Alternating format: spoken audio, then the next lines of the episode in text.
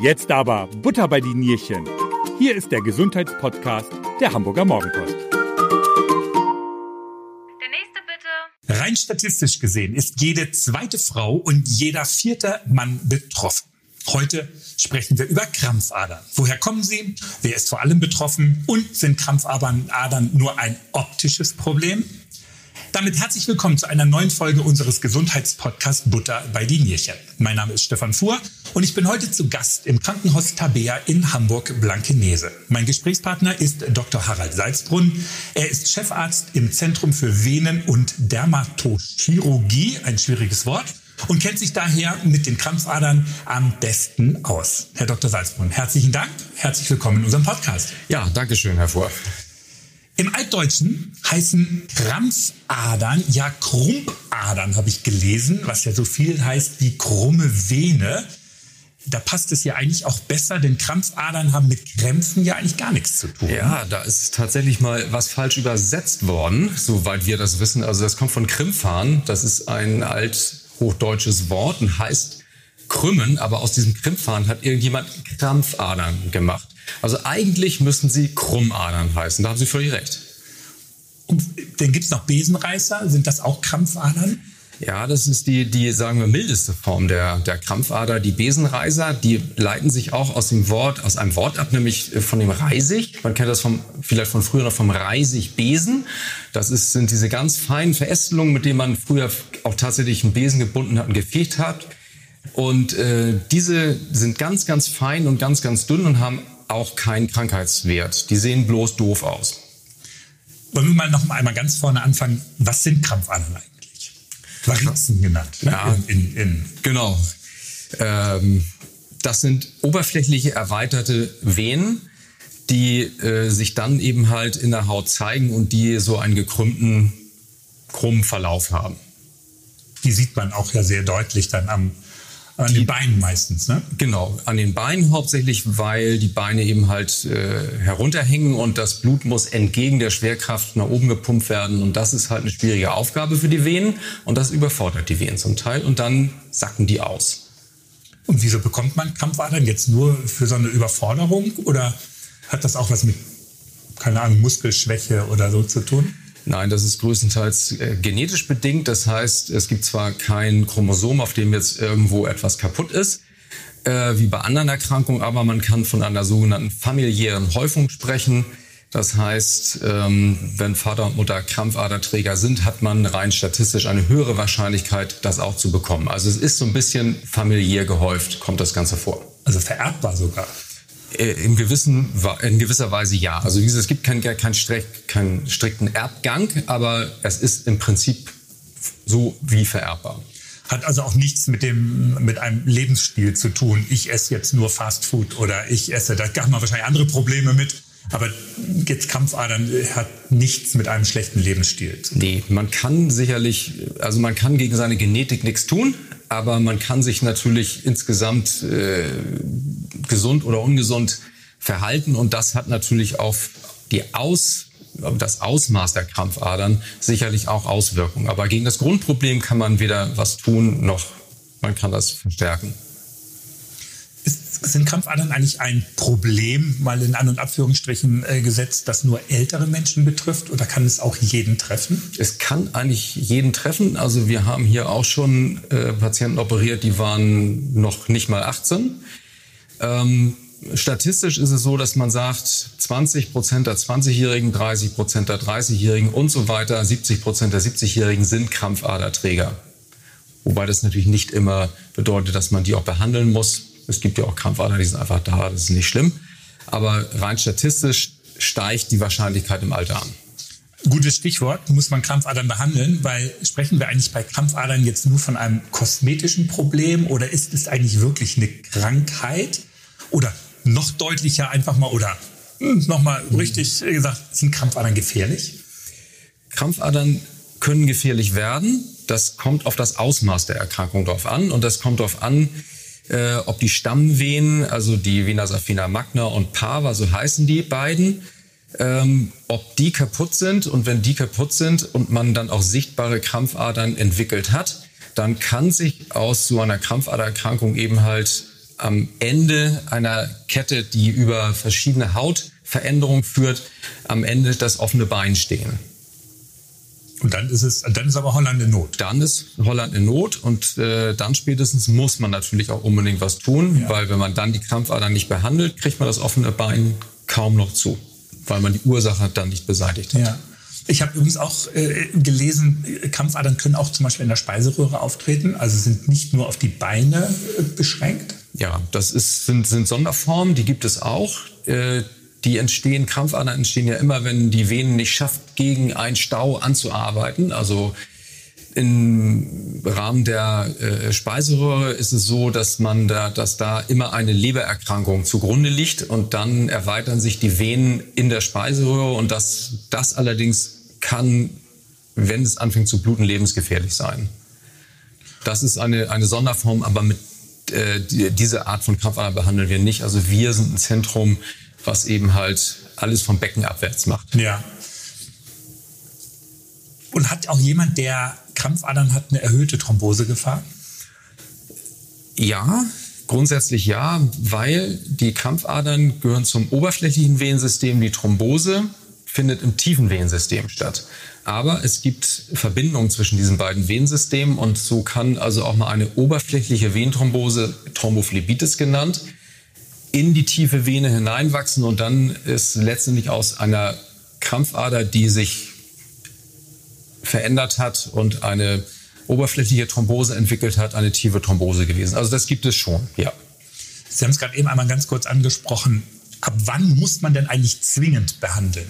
Also wann würden Sie raten, so die Krampfadern müssen wir jetzt behandeln? Also letztendlich gibt es dafür Leitlinien, die von verschiedenen äh, Gesellschaften entwickelt worden sind, also Gefäßchirurgen, Phlebologen und so weiter.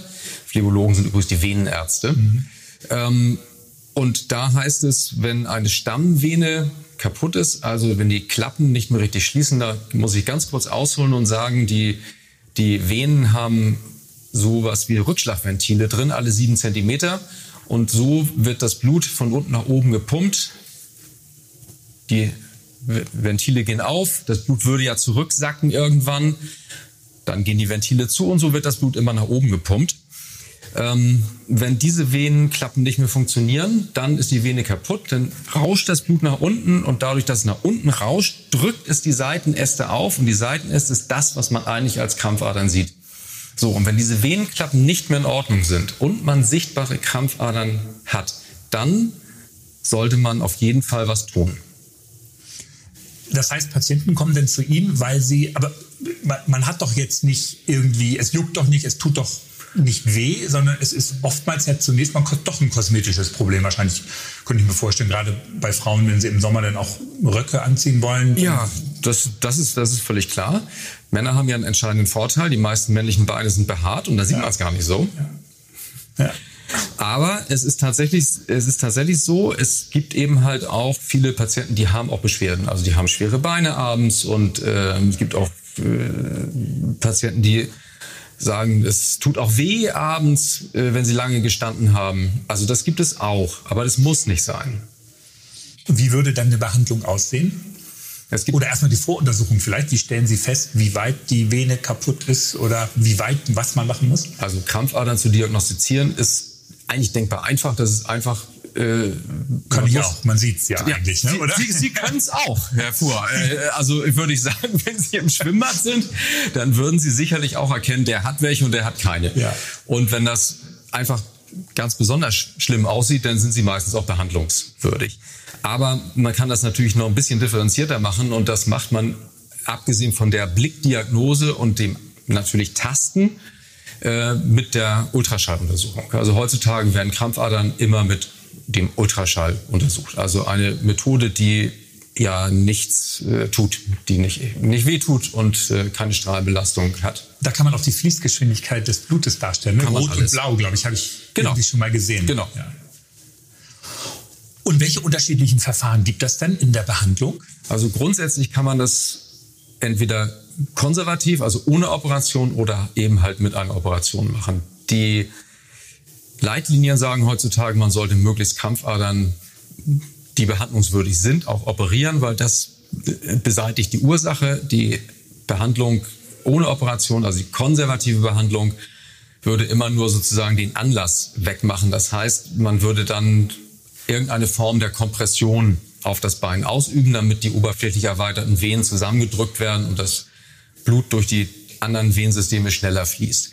Aber das, das wird die immer, Klappen bleiben ja kaputt dann, ne? Die Klappen, genau. Deshalb wird das Ganze, die Ursache nicht beseitigt. Ne? Und das macht man heutzutage mit Kompressionsstrümpfen, die nach Maß angefertigt werden. Und wenn operiert werden muss? Also Salben bringen gar nichts. Salben. Sieht man ja ab und zu mal so in der Werbung, Rosskastanie ja, oder was man da alles Rosskastanien äh, oder ähnliche Produkte haben einen abschwellenden Effekt, aber haben keine spezifische Wirkung auf die Vene. Also die wirken abschwellen, das war's. Ja. Also als konservative Methode kann man das alles machen. Das schadet jedenfalls nicht, aber auf die Vene wirkt es nicht. Das Einzige, was man machen kann, wie gesagt, ist Kompressionsstrümpfe. Und ansonsten wird man operieren. Und da gibt es heutzutage eigentlich zwei große Methoden. Einmal die klassische Operation und eben halt Verfahren, äh, die die Vene sozusagen von innen behandeln. Also endo, endoluminale Verfahren. Laser oder eben halt mit äh, einer Radiowellentherapie. Das heißt, da wird ein eine Nadel in die Vene eingeführt oder genau. wie muss man das vorstellen? Und da wird ein sehr dünner Katheter in die Vene eingeführt. Von unten wird in die Leiste vorgeschoben. Dann wird in der Leiste geguckt, dass der Katheter richtig liegt. Und dann wird er erhitzt, entweder durch radiofrequenten Strom oder halt durch Laserenergie. Auf jeden Fall wird er erhitzt und diese Erhitzung des Katheters führt zu einer Zerstörung der Venenwand. Und dann zieht man den Katheter langsam zurück und unter dem langsam Zurückziehen wird die Vene zerstört bzw. geht erstmal zu, thrombosiert und wird dann innerhalb eines Jahres vom Körper abgebaut. Also die bleibt drin, ist aber dann sozusagen zu und kaputt und der Körper erkennt es als kaputt und baut die Vene ab. Sie sagen so erhitzt, äh, habe ich richtig gelesen, 180 Grad? Ja, heutzutage ja wird teilweise nicht mehr ganz so heiß. Äh, früher haben die Laser noch viel sind viel heißer gewesen. Darum hat es da auch relativ viele Nervenverletzungen gegeben. Das ist mittlerweile viel besser geworden. Also viele werden auch nur noch 100 Grad heiß. Die Radiofrequenztherapie wird nur 80 Grad heiß. Das reicht, um die Vene von innen zu verkochen. Bekomme ich da eine, eine Narkose? Weil ja, 100, also auf eine Herdplatte fassen Sie, 100 Grad ist. Äh Sie müssen für alle Verfahren eine Narkoseform haben. Die ganzen sogenannten endoluminalen Verfahren, also die mit der Hitze, äh, das wird alles in sogenannter Tumeszenz-Lokalanästhesie gemacht. Das ist ein Anästhesieverfahren, bei dem ein Flüssigkeitsmantel mit einem äh, speziellen Schmerzmittel um die Vene herum eingespritzt wird, sodass die Vene in einem, eigentlich in einem Wassermantel liegt, sodass dann das umliegende Gewebe durch die Hitze nicht geschädigt wird. Stimmt, bei 100 Grad könnte ja auch mehr kaputt gehen sonst. Ne? Ganz genau. Und das andere Verfahren? Das, das operative andere, Verfahren? Ja, das, das klassische Varizen, also Krampfader Stripping, das hat Herr Babcock mal um 1905 erstmals angewandt. Herr Babcock war ein sehr umtriebiger Mensch, das war Chirurg und äh, auch Gynäkologe in Amerika und der hat dieses Verfahren entwickelt. Und das hat sich eigentlich auch im Groben bis heute so etabliert und das wird auch nach, nach wie vor so gemacht. Also Stripping heißt doch ziehen, ne? oder? Also so genau. richtig. Ich, genau. Ja. Die Vene wird, die Vene wird äh, in der Leiste in der Regel, also die Stammvene, die vordere in der Leiste dargestellt, von der tiefen Vene abgekoppelt. Ein Draht wird eingeführt und am unteren Punkt der Vene, die kaputt ist, wieder rausgeholt und der Draht wird dann mit der Vene aus dem Körper gezogen. Hört sich etwas martialisch hört an. Sich, wollte ich gerade sagen, es hört, hört sich brutal etwas an. martialisch ja, genau. an, ist aber immer noch das Verfahren mit den besten Ergebnissen, auch die okay. besten Langzeitergebnissen. Da gibt es aber eine Vollnarkose dann. Das muss man nicht. Auch okay. das kann man in dieser sogenannten Tumeszenz-Lokalanästhesie machen. Okay. Äh, das ist ausreichend, um solche Krampfaderoperationen durchzuführen. Da braucht man keine Narkose, es sei denn, der Patient möchte eine Narkose, dann kriegt er natürlich eine. Oder wir möchten, dass der Patient schläft, wenn wir zum Beispiel etwas kräftigere Patienten operieren, da reicht manchmal dann so ein lokales Verfahren nicht ganz aus. Wie lange dauert so eine Operation? Dreiviertel Stunde ungefähr. Okay. Beim erfahrenen Operateur. Ja, in, in beiden Verfahren, auch ähm, mit Laser, also das Verkochen. Das, ist, das geht schneller letztendlich, aber man muss ja sagen, das sind alles nur die Behandlung der Stammvene. Die sichtbaren Krampfadern werden immer noch gesondert behandelt. Und wenn man das bei der Operation wie auch beim Laser macht, dauert es in etwa gleich lang. Also man muss auch beim Laser, wenn man einen größeren Befund hat und da ein schönes Bein hat mit vielen, vielen Krampfadern, die werden alle so durch ganz kleine Schnitte noch rausgearbeitet, dann dauert das auch eine gewisse Zeit. Ja, okay. Und wenn die Vene weg ist, wie Sie sagen, wenn sie gestrippt wird, wo bleibt das Blut dann? Das fließt durchs tiefe Venensystem. Es gibt im Bein ein tiefes und ein oberflächliches Venensystem. Das oberflächliche ist das, was die ganzen Krampfadern sozusagen generiert. Und das tiefe Venensystem ist einfach da und funktioniert. Und bevor man an dem oberflächlichen Venensystem arbeitet, also irgendwas operiert, wird man mit dem Ultraschall das tiefe Venensystem diagnostizieren und gucken, dass das auch in Ordnung ist. Das ist aber fast immer in Ordnung. Es sei denn, der Patient hatte mal eine Thrombose oder irgendwie sowas, dann kann natürlich da auch mal was nicht in Ordnung sein. Aber in der Regel ist das in Ordnung. Und dann könnte man noch nicht operieren? Also dann könnte man die Krampfadern noch nicht operieren? Genau, das ist eine Sonderform der Krampfadern. Es kann manchmal sein, dass ein Patient eine Thrombose hat oder hatte, das tiefe Venensystem nach wie vor verschlossen ist und das ganze Blut, was eigentlich über das tiefe Venensystem fließen sollte, zum ganz großen Teil über das oberflächliche Venensystem fließt, weil das tiefe einfach zu ist. Mhm. Und dann erweitern sich natürlich auch die oberflächlichen Venen. Dann sieht das aus wie eine Krampfader, ist aber der Abfluss, den der Patient braucht. Deshalb muss man da natürlich genau hingucken. Und könnte man das tiefe Venensystem dann auch reparieren? Sag Nein. Mal? Das kann man nicht. Da kann man nicht ran. Nein. Okay. Und wenn ich jetzt eine eine Krampfader-OP, welche auch immer hinter mir habe, bin ich dann ein für alle Mal durch damit, wenn das oberflächliche Venensystem, naja, weg ist er eigentlich, dann kann da eigentlich auch nichts wiederkommen. Ja, das ist leider nicht so. Äh, die Venen sind. Das wäre so schön gewesen. Ja, das wäre schön gewesen.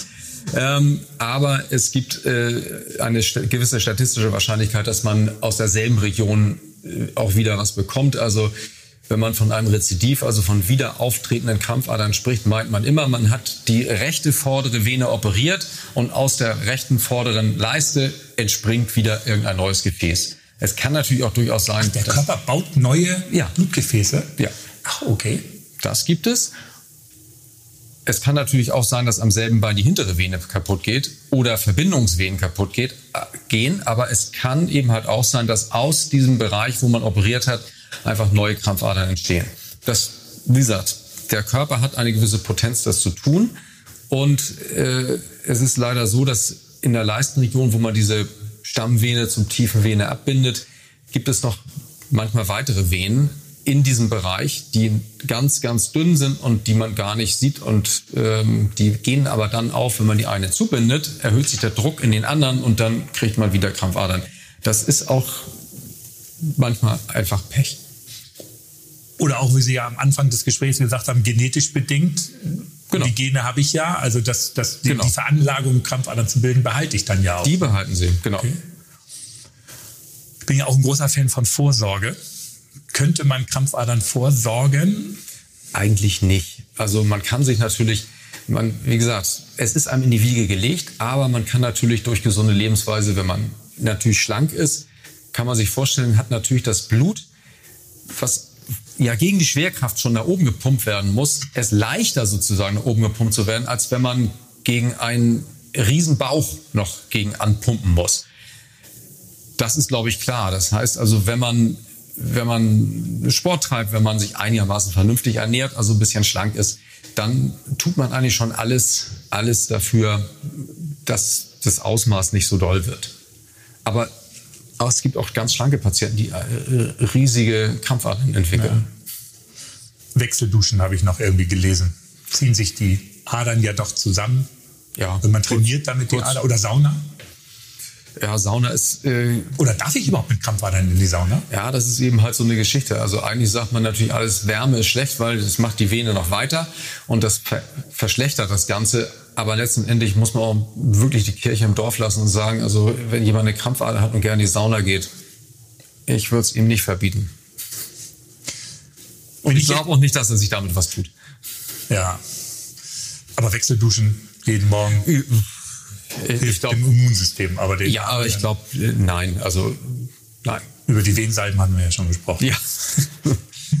Gibt es eigentlich Anzeichen, die so darauf hindeuten, ah, ich werde jetzt bald eine sichtbare Krampfader bekommen? Nein. Also ich glaube, dass, dass, dass man da so eine Vorahnung hat oder dass man vielleicht schon vorher irgendwie sowas wie ein schweres Bein hat, glaube ich eher nicht. Also ich glaube wirklich, der Patient kommt tatsächlich, die meisten Patienten kommen eigentlich, weil sie an den Beinen irgendwie sehen, Mensch, das sieht doof aus. Also ist tatsächlich, morgens ist sie da.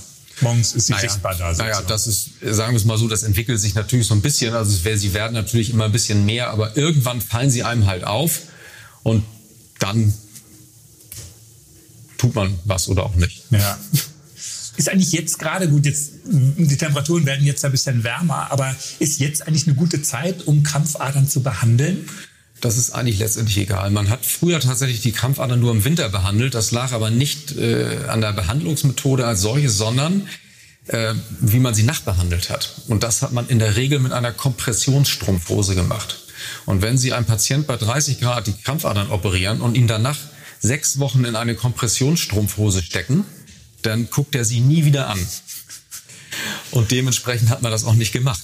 Und äh, die Patienten sind alle im Winter operiert worden. Mittlerweile reichen äh, unterschenkellange Kompressionsstrümpfe nach Maß für sechs Wochen nach der Operation aus und die kann man auch im Sommer tragen. Das ist völlig egal letztendlich. Also man kann es im Winter wie im Sommer. Die gibt es ja auch in allen modischen Farben mittlerweile. Die schon, ne? gibt es also, ja. Die sind ja. also ob türkis oder blau oder grün oder völlig wurscht, es gibt sie in allen Farben. Ja, die lassen sich auch gut tragen. Apropos Kompressionsstrümpfe, würden Sie sagen, wer länger fliegt, sollte vorbeugend Kompressionsstrümpfe tragen? Also wenn man Krampfadern hat oder wenn man irgendwie das Gefühl hat, man hat schwere Beine, dann ist ein Kompressionsstrumpf immer eine gute Wahl beim, beim Flug. Auf jeden Fall, ja.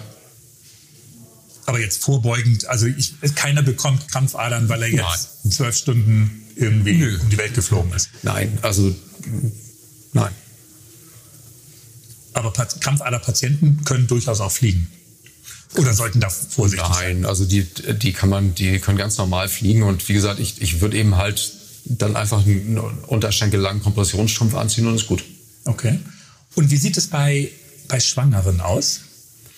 Ja, Schwangere neigen ja eher noch zu Krampfadern. Also wenn sie äh, welche, wenn sie diese Genetik, sage ich jetzt einfach mal, in sich haben, dann ist es gar nicht so selten, dass jetzt im Rahmen der Schwangerschaft, da wird das Gewebe ja, also das Bindegewebe wird ja weich, weitet sich, sonst wird das Kind ja auch nicht rauskommen können.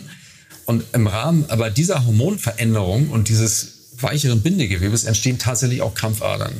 Und ähm, die muss man natürlich entsprechend in der, Krampf, äh, in der Schwangerschaft auch mit Kompression behandeln. Ähm, in der Schwangerschaft wird man sowas nicht operieren natürlich, sondern wie gesagt, die Patientinnen würden dann Kompressionsstrümpfe bekommen und man würde auch mindestens ein halbes Jahr nach der Schwangerschaft warten, ähm, weil sich die Krampfadern der Schwangerschaft tatsächlich zurückbilden können. Das sind die einzigen Krampfadern, die sich tatsächlich zurückbilden können. Ansonsten bleiben die. Also das heißt, man muss dann auch ein bisschen Geduld haben. Man muss ein bisschen Geduld ja. haben, genau. Also wenn jetzt jemand in, in, der Schwangerschaft kommt, wird er und sichtbare Krampfadern und Beschwerden hat, wird man ihm Kompressionsstrümpfe eben halt verschreiben für die Zeit und ihm sagen, ja, warten Sie jetzt mal ab. Ähm, und wir gucken uns das ein halbes Jahr, nachdem Sie entbunden haben, nochmal an. Sie haben mir gerade eben gesagt, als wir hierher gegangen sind, äh, als Sie mich vorne abgeholt haben, 5000 Krampfadernoperationen machen Sie im Jahr hier in ja. Blankenese.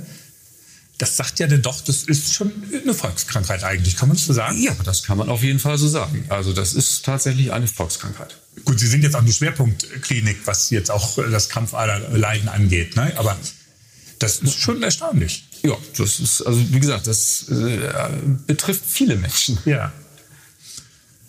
Wem es betrifft, der muss sich sein Schicksal also hingeben, haben sie gesagt. Genetisch bedingt, aber die Behandlungsmöglichkeiten sind ja doch relativ vielfältig. Und es ist, es ist auch eine also man macht es nicht in der Mittagspause. Muss man stationär eigentlich noch hier liegen, wenn man äh, operiert worden ist? Ja, das kommt so ein bisschen darauf an, wie ausgeprägt der, der Befund ist und ob es äh, ein oder zwei Beine sind. Also wenn es ein sehr ausgeprägter Befund ist, wenn äh, also zwei Beine operiert werden, das wird man immer stationär machen. Das kann man den Patienten nicht zumuten, dann wieder nach Hause zu gehen. Ähm, wenn das jetzt eine einfache Krampfader ist mit zwei kleinen Seitenästen, das kann man auch durchaus ambulant operieren und die äh, sogenannten endoluminalen Verfahren, die werden in der Regel ambulant gemacht, weil die auch eigentlich bei den Patienten gemacht werden, die weniger ausgeprägte Befunde haben. Mhm. Ich bin begeistert. Ich habe Gott sei Dank noch keine Krampfader, beziehungsweise Sie können ja gleich mal gucken.